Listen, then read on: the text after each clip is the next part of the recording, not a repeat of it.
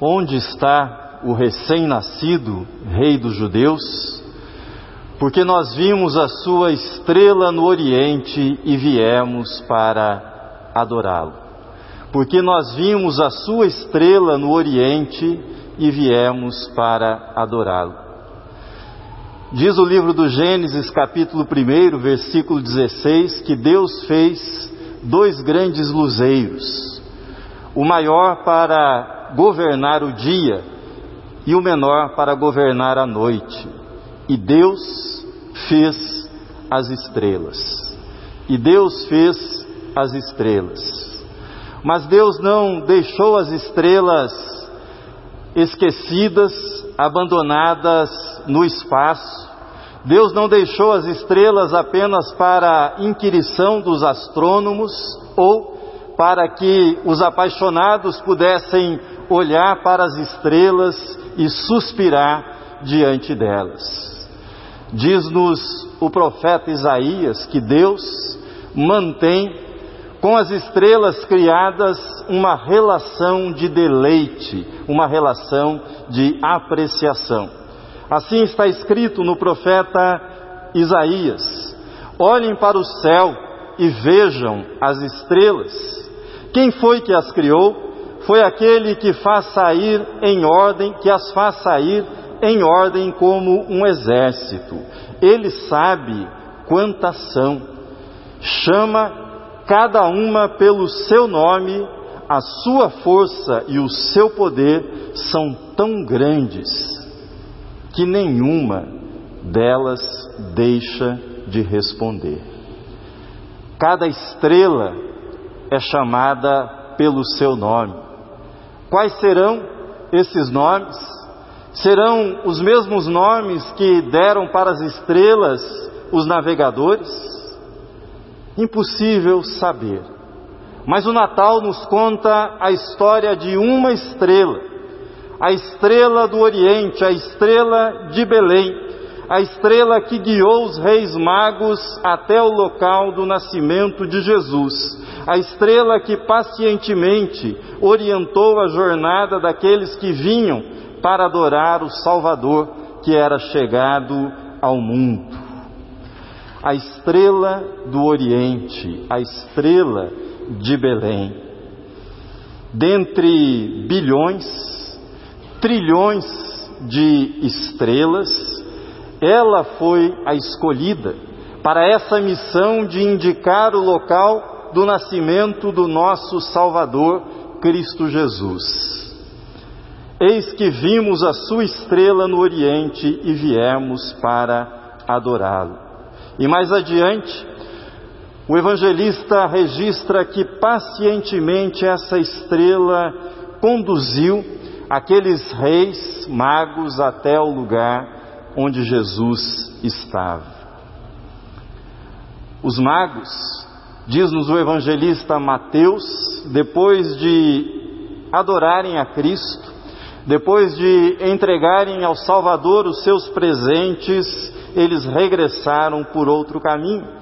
Afinal de contas, eles não precisavam mais de uma estrela para guiá-los, porque eles haviam contemplado a brilhante estrela da manhã, Cristo Jesus, o Salvador. É assim que Jesus se apresenta no livro do Apocalipse, quando ele assim diz: Eu sou a raiz de Davi e a geração, eu sou a raiz e a geração de Davi, a brilhante estrela da manhã.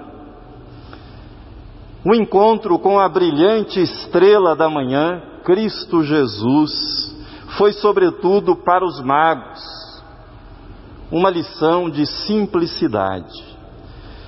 E é sobre isso que eu gostaria de conversar com você e nessa pequena mensagem resumir aquilo que é que foi e que é o encontro com a brilhante estrela da manhã. Uma lição de simplicidade. Os magos foram procurar na capital, Jerusalém, o rei recém-nascido, afinal de contas, reis nascem na capital. Mas Jesus estava na pequena, na modesta Belém. Eles foram procurar Jesus num palácio, mas Jesus estava numa morada humilde, simples. Era filho de uma jovem camponesa. Seu pai, José, um homem humilde, um homem trabalhador. Seguir a estrela do Natal é encontrar-se com a simplicidade, mas há tanta coisa na nossa vida, há tanta coisa no tempo em que nós vivemos que conspira contra, que trabalha contra a simplicidade do Natal. Exageros, correrias, agitação, barulho, essas coisas que se intensificam no mês de dezembro conspiram contra a simplicidade do Natal. Seguir a brilhante estrela do Oriente, seguir a estrela que leva até Cristo Jesus é simplificar a nossa vida. E simplificar a vida significa aquietar a alma e desfrutar da paz, da presença que nós encontramos em Cristo Jesus. Seguir a brilhante estrela da manhã é abrir espaço no coração para a quietude, para o encontro com a palavra de Deus e com o Espírito de Deus, para o encontro tranquilo com o nosso Salvador, Cristo Jesus. Se você quiser, e você está aqui porque você quer, porque você foi tocado pela estrela de Belém, você pode simplificar a sua vida. E eu gostaria de incentivá-lo a fazê-lo, a simplificar a sua vida nesse Natal. Simplifique, começando pela sua agenda. Deus não tem pressa. Nós vivemos apressados. Nós vivemos acelerados, mas Deus, Deus não tem pressa. Deus conduziu soberanamente e pacientemente todos os acontecimentos para que eles culminassem na plenitude dos tempos no nascimento de nosso Salvador Cristo Jesus. Correria, afobação, agitação não combinam com o espírito natalino.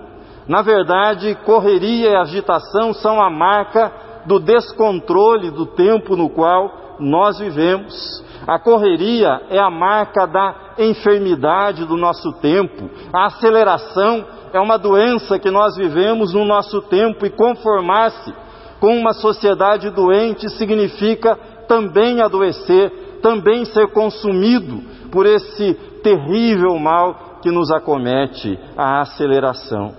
Mas como eu posso simplificar a minha agenda? Algumas sugestões para você.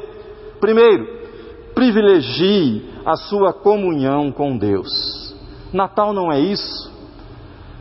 Não é isso que nós estamos celebrando aqui nessa noite, Deus conosco. Deus veio ao nosso encontro. Então simplifique a sua vida, reservando tempo a cada dia para o seu encontro com Cristo Jesus, para a sua comunhão com Ele. Segundo, privilegie pessoas ao invés de eventos. Se há uma lição que ficará dessa pandemia terrível que nos assola, que assola o mundo, é que nós podemos passar bem sem eventos, mas nós não podemos viver sem a companhia das pessoas que importam para nós.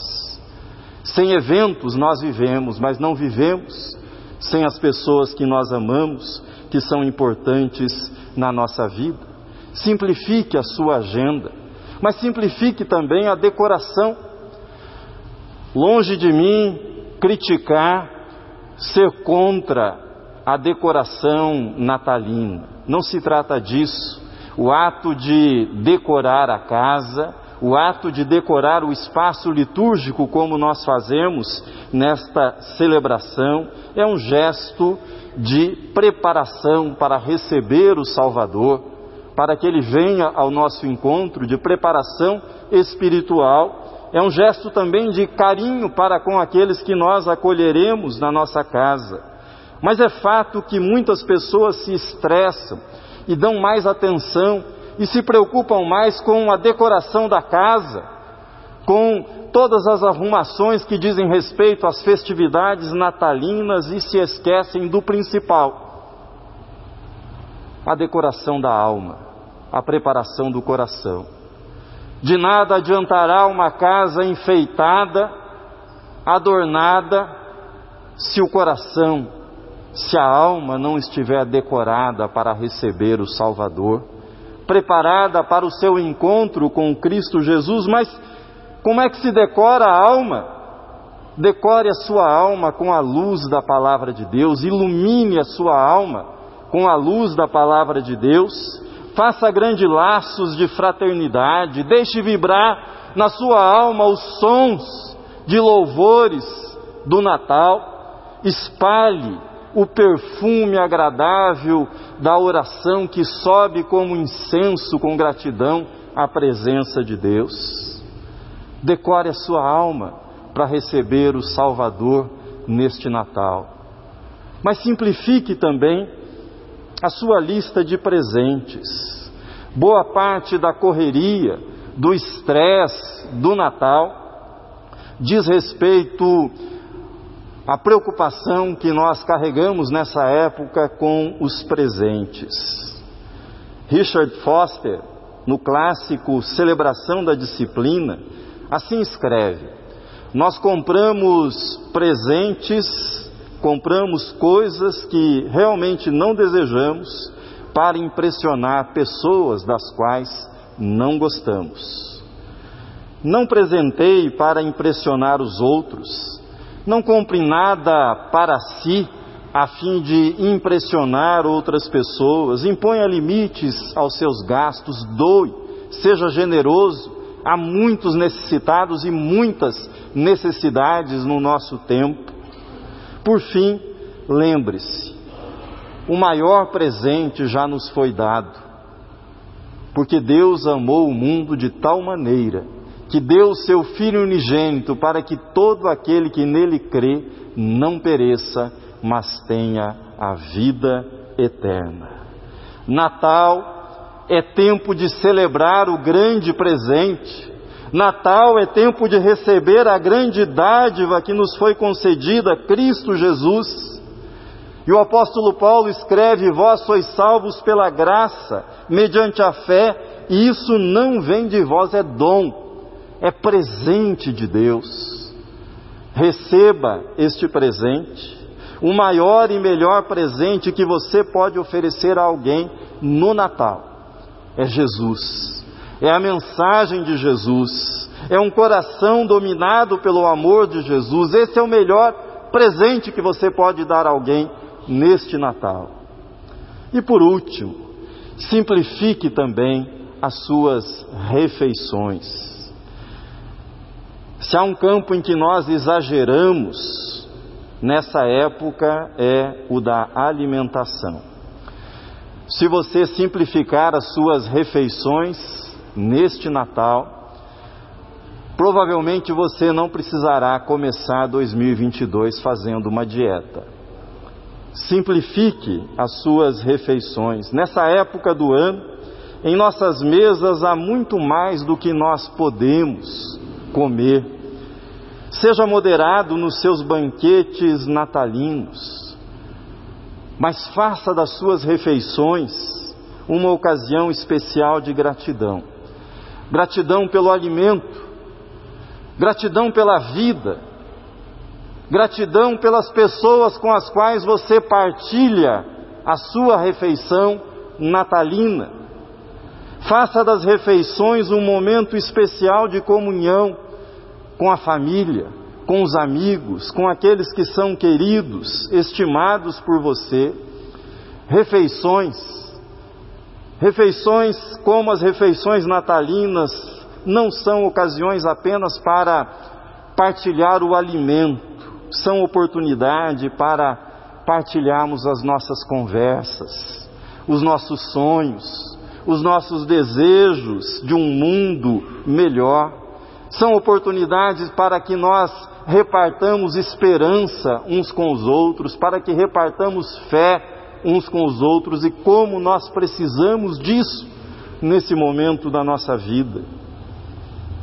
Que você possa estabelecer o propósito, propósito de decorar a sua alma para receber o Salvador neste Natal. Que você possa a cada dia desacelerar, fugir da agitação, reservar tempo para o seu encontro com Cristo Jesus, o Salvador.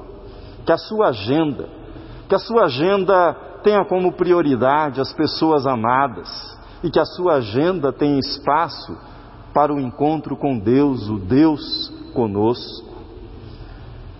E oremos para que a brilhante estrela da manhã, Cristo Jesus, que a brilhante estrela da manhã ilumine o nosso caminho, ilumine o nosso ano, ilumine a nossa vida na direção da vontade de Deus e para a glória de Deus. Amém.